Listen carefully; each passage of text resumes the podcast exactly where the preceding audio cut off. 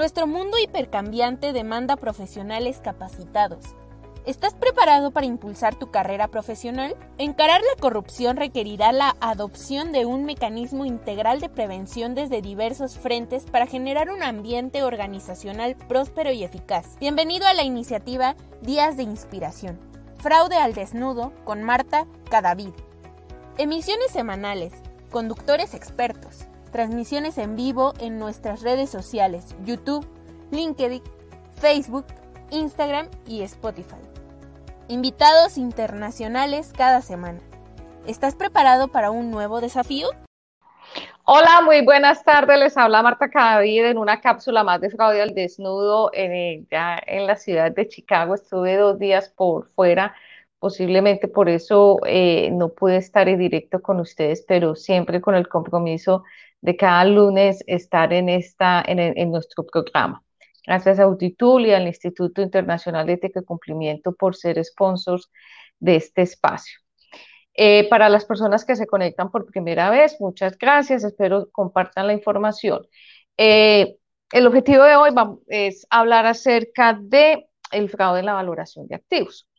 Eh, el fraude financiero hace parte del árbol de fraude que, pues, de acuerdo a ACFE, se divide pues, en tres ramas. una es la corrupción, el otro es la malversación de activos, donde está el, dinero, el disponible, el inventario, y por último, el fraude en estados financieros. Eh, quiero aclarar que eh, de pronto en otra oportunidad hablaremos un poquito más de este tema de, del árbol de fraude, y es que ACFE solamente toma en cuenta como estas tres ramificaciones y después va como creando otras cositas ahí alrededor, satélites. Pero realmente lo que pues yo me di a la tarea fue estudiar muy bien el árbol de fraude y tropicalizarlo, eh, porque hay que tener claridad eh, cómo está construido el árbol de fraude, así se ven los delitos acá en Estados Unidos. Entonces, eh, cuando eso lo traemos ya directamente a, Latinoamérica, ya no nos aplica igual. las cosas cambian un poquito y de hecho si se traduce literal una cosa a la otra, se traduce de inglés a español, eh, hay veces se, va a sentir que están repitiendo lo mismo, pero no, es porque los, eh, en, términos jurídicos, en términos penales, el árbol de fraude está muy ligado a cómo se describen eh, pues los, este tipo de crímenes acá en Estados Unidos. Entonces, hablemos hoy de fraude financiero, pero en especial hablemos de algo bien particular que tengo un caso eh, para contarles, que muy posiblemente ya lo han estudiado algunas personas. Cuando nosotros hablamos de fraude eh, financiero, lo que estamos tratando de hacer es mostrar una, casa, una cara muy diferente de la organización, de la empresa. Y eso no necesariamente tiene que ser bueno o malo, eso depende mucho cuál es el objetivo. Eh, un objetivo, por ejemplo, puede ser mostrar una cara muy bonita a la organización. Entonces, para eso se incrementa el valor de los activos, se incrementan los ingresos, eh, se hacen ciertas marañas, ciertas maromas, ciertas, ciertas reclasificaciones para mostrar esa cara bonita. Y eso sucede cuando necesitamos inversores, cuando estamos buscando préstamos con las entidades financieras, cuando tenemos esa necesidad de engañar a los usuarios de los estados financieros, de la información financiera, para, para, que no se metan mucho dentro de la organización y poder dar más tiempo a que se ejecuten otros tipos de fraudes. Eh, pero también está el otro lado del paseo, que es mostrar una cara terrible de la organización y así pues desestimando, eh, desestimando eh, por ejemplo, los activos fijos, aumentando los gastos. Y generalmente, no vamos a decir que siempre, pero la tendencia es que esto se hace para poder eh, pues capar impuestos, para dejar de pagar impuestos o no pagar la totalidad de los impuestos.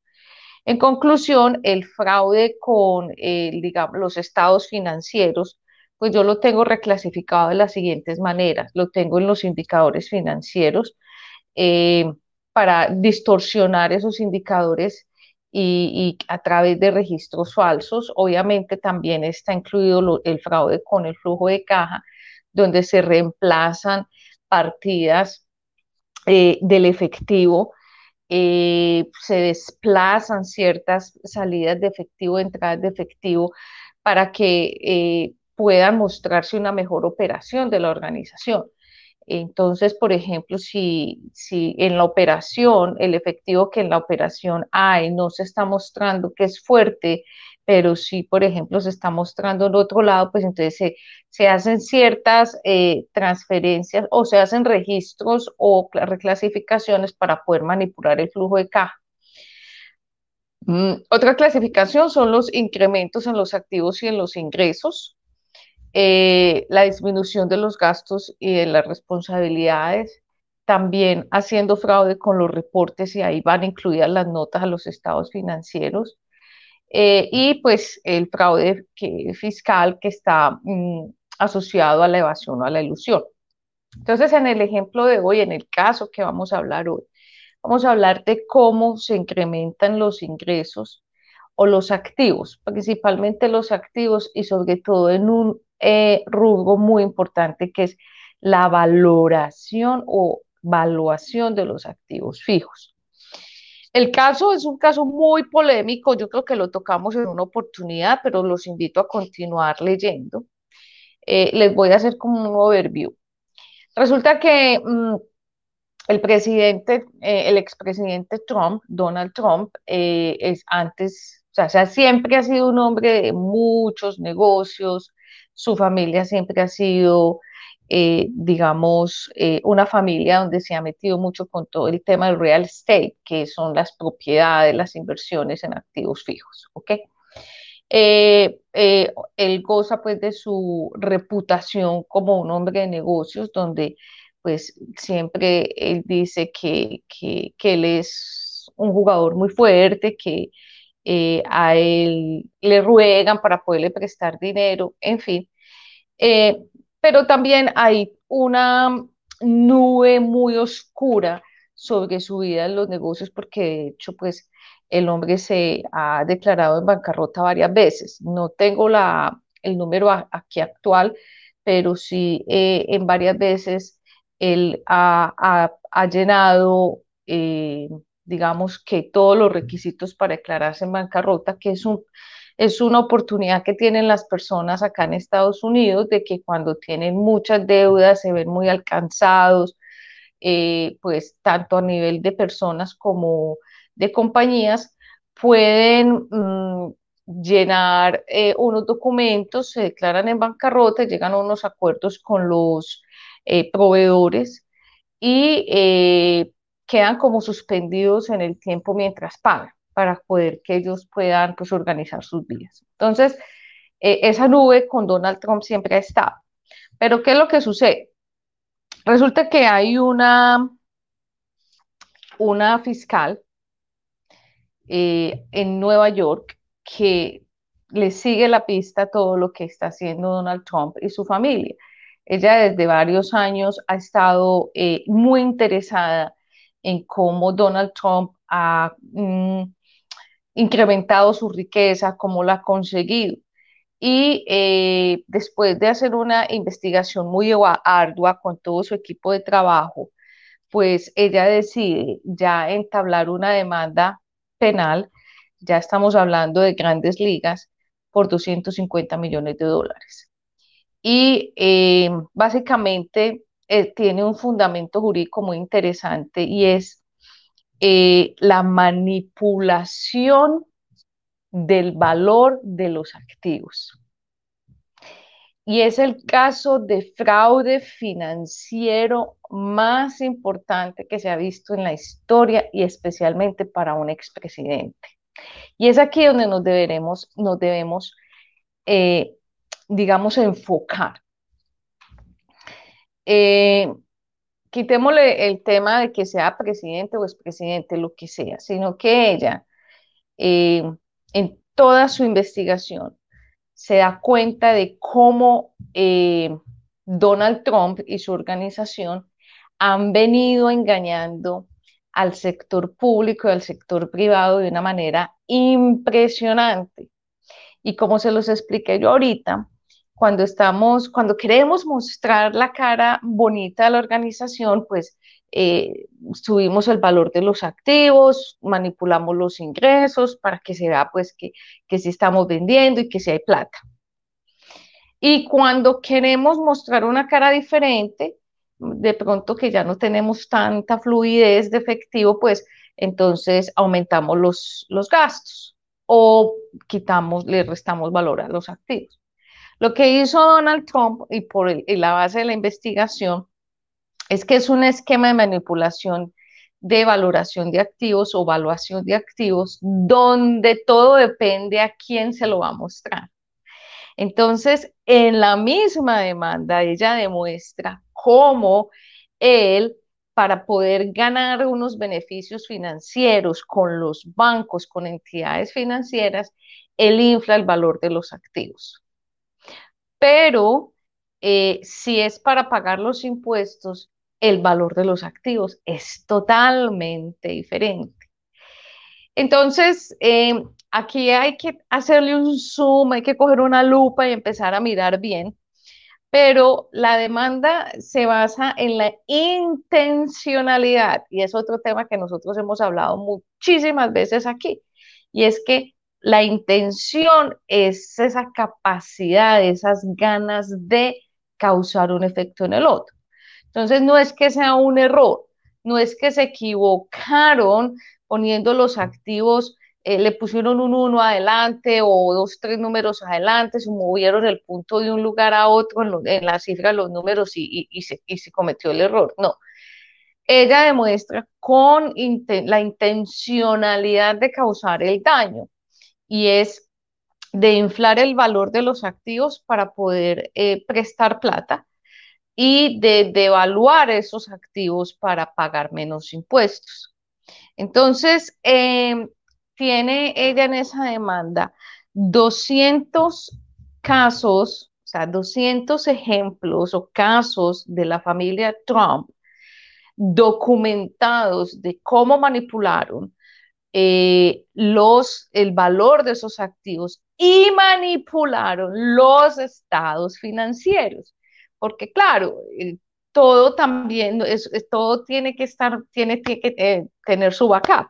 Yo no puedo decir hoy, eh, este computador vale un millón de dólares y ya, y quedó en el aire. No, yo tengo que soportar eso en mis estados financieros. Entonces tiene documentado 200 casos de 10 años que van desde el 2011 hasta, hasta el 2021. Y obviamente está la familia Trump, que está pues el papá, que es Donald Trump, está Donald Jr., está Ivanka, está Eric, y también dos personajes de la organización Trump están incluidos en esa demanda. Sí, yo sé que suena muy grande, yo sé que suena que es muy de Estados Unidos, pero estos casos hay que cogerlos con pinzas y desbaratarlos, desmenuzarlos, porque estos casos pasan y están pasando en muchas organizaciones latinoamericanas. No es el primer caso que conozco, no, es el primer caso que se puede hablar públicamente porque está en las noticias, porque lo escuchamos en la televisión, porque hay muchos documentos que se pueden leer. Pero yo he estado inmersa en investigaciones donde en compañías han hecho o una jugada o la otra, o inventarse un valor de los activos y sin tener un soporte contundente técnico, una valoración técnica, o simplemente hacer la jugada maestra para los impuestos, que obviamente pues por temas de confidencialidad pues no se puede hablar en público. Por eso este tema es tan importante porque tiene muchos detalles. Entonces, uno de los ejemplos que ellos toman eh, que toma eh, Leticia James, que es la fiscal encargada de esta historia. Y es que mm, resulta que entre todas las propiedades que tiene la familia Trump, que están pues las torres Trump, está hay varios resorts, tienen campos de golf, tienen apartamentos. Eh, ellos se, viven del real estate, de las propiedades. Entonces, eh, hay una, torre de apartamentos en Nueva York que, se llama eh, Trump Park Avenue. Y entonces allí, desde el 2011 al 2021, eh, digamos que empezaron valorando un apartamento, empezaron en 90 millones de dólares y en el 2021 ese apartamento terminó en 350 millones de dólares. Pero la valoración de la familia Trump. Pero resulta que a ese apartamento le hicieron una valoración real, o sea, técnica, vamos a hablar técnica. Le hicieron una evaluación técnica y el precio eh, de la, evaluación es de 85 millones y medio. Pero eso fue en el 2020. Sin embargo, ya el 2021 el apartamento, según la familia Trump, costaba 350 millones de dólares. Y en los estados financieros lo pusieron en 135 millones. Eh, entonces es, eh, lo hacen al antojo, es como jugar. ¿Cómo necesito yo cuadrar los estados financieros para que se me vean bonitos? Entonces, métale plata a los activos fijos. Y lo más particular que esta señora demuestra, Leticia James, es que es una torre de apartamentos.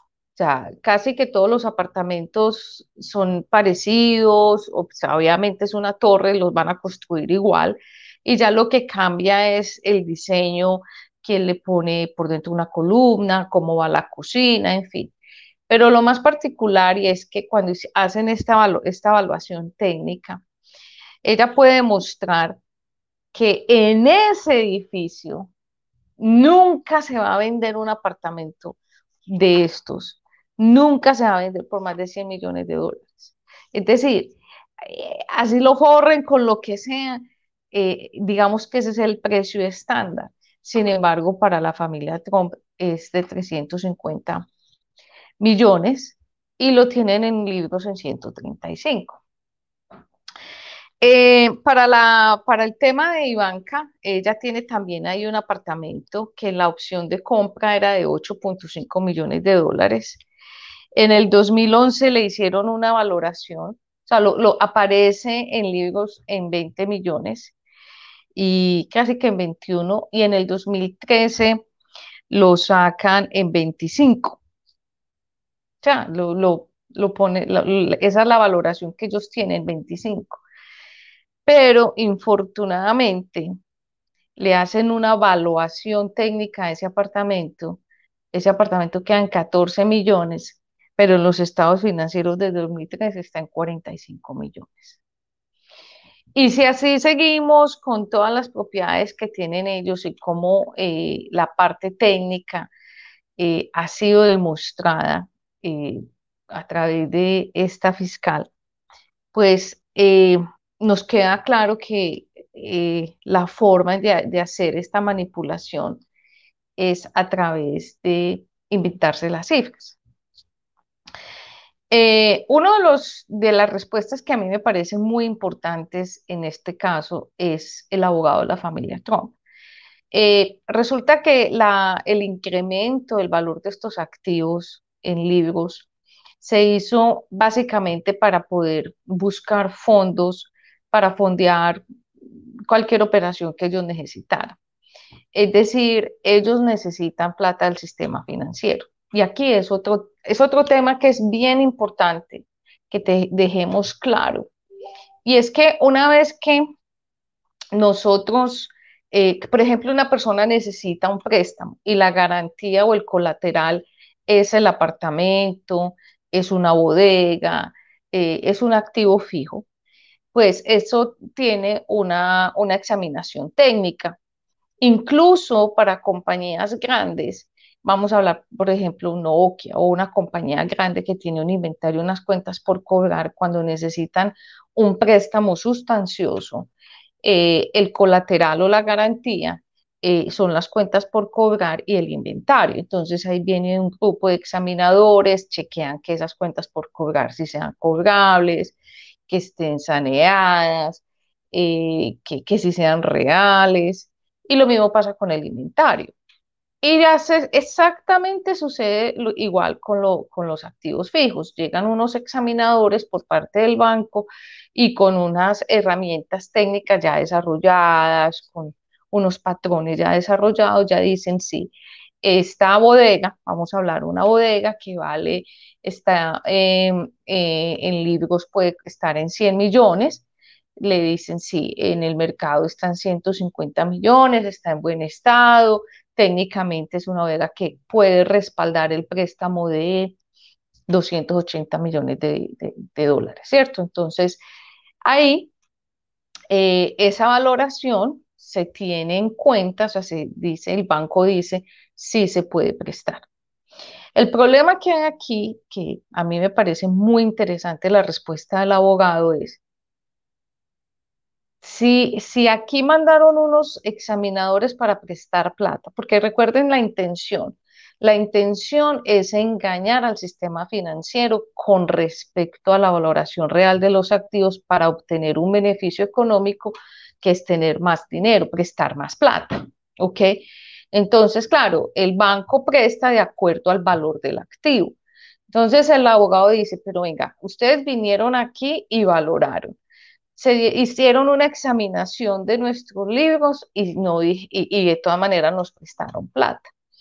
Entonces también viene ahí el gran interrogante para el sistema financiero y es, ¿por qué aún sabiendo de esas dificultades o por qué se cayó en esos vacíos, porque sí eh, eh, habían diferencias en los estados financieros con respecto a la valoración, si la valoración técnica, eso no, no cuadraba con la valoración que tenía la familia, si no había un punto técnico de partida, porque aún a la familia Trump y a la organización como tal le hicieron esos, esos préstamos.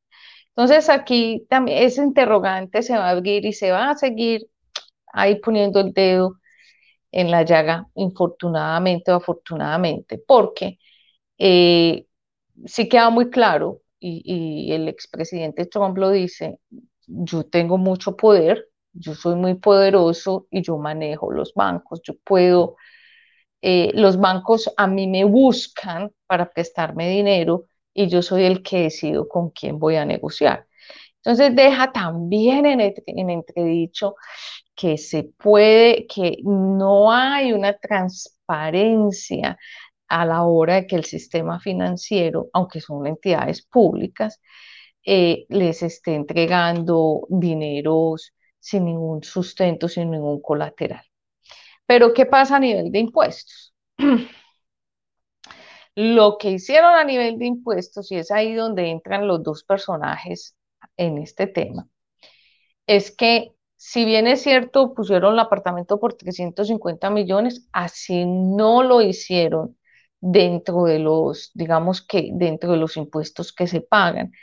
Recordemos que acá en Estados Unidos eh, mm, los impuestos de renta, digamos el impuesto anual de renta, se paga por los ingresos y es, no es combinado como lo, lo, hace, por ejemplo, Colombia, que depende del patrimonio de los activos y de los ingresos. Cuando hablamos de la declaración de renta anual, lo que se va para el eh, IRS eh, se hace a través de los ingresos, pero el, pago del impuesto predial, que es el que se le hace al Estado o al municipio, ese va con base en el valor de la propiedad. Y lo que ellos hicieron, por ejemplo, fue coger y disminuir hasta lo último el valor de la propiedad para no pagar tantos impuestos. Entonces, el, el caso es muy interesante porque a veces uno, uno no ve las dos cosas confluyendo al mismo tiempo en una organización. Uno ve que o, están eh, capando impuestos o uno está, ve que, le que necesitan que la compañía se vea muy bonita, pero en, esta, en, esta, en, este caso donde eh, la fiscal Leticia James ha venido trabajando ya por varios años, lo que, lo, que ella está demostrando es que dependiendo el payaso o dependiendo el pendejo, pues se incrementaba o se disminuía el valor. y eh, causando pues como estos gaps en la parte contable, en la parte de impuestos. Entonces, eh, vamos a seguir estudiando. A mí me parece que este tema es muy importante, es público y que mm, a mí eh, lo que yo pretendo con esto es dejarles un mensaje muy claro de que esto, esto está pasando en otras organizaciones. Esta contabilidad tan creativa y eh, esta forma de manipular la valoración o la evaluación de los activos no es solamente la familia Trump, no es solamente Estados Unidos. Esto nos pasa en Latinoamérica, en muchísimos países.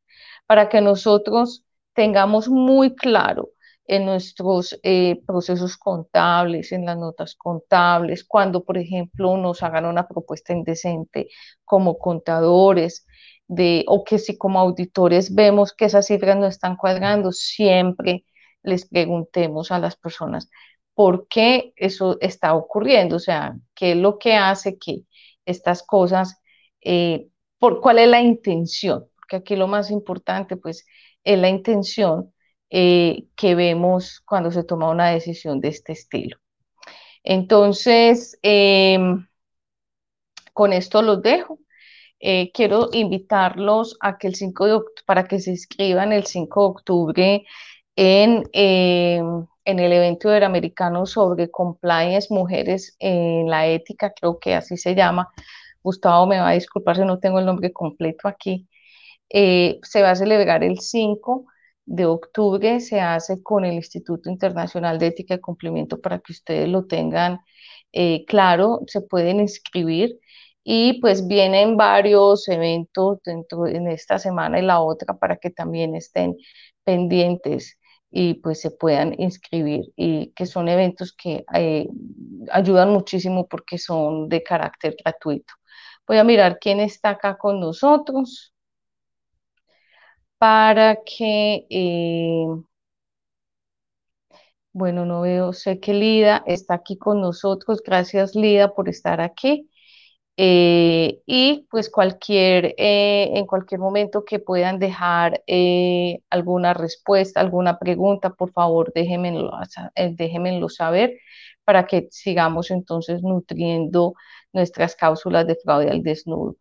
Eh, nos vemos la semana entrante. Muchas gracias a todos y recuerden compartir esta información. Alguien la está necesitando. Hasta pronto. Chao.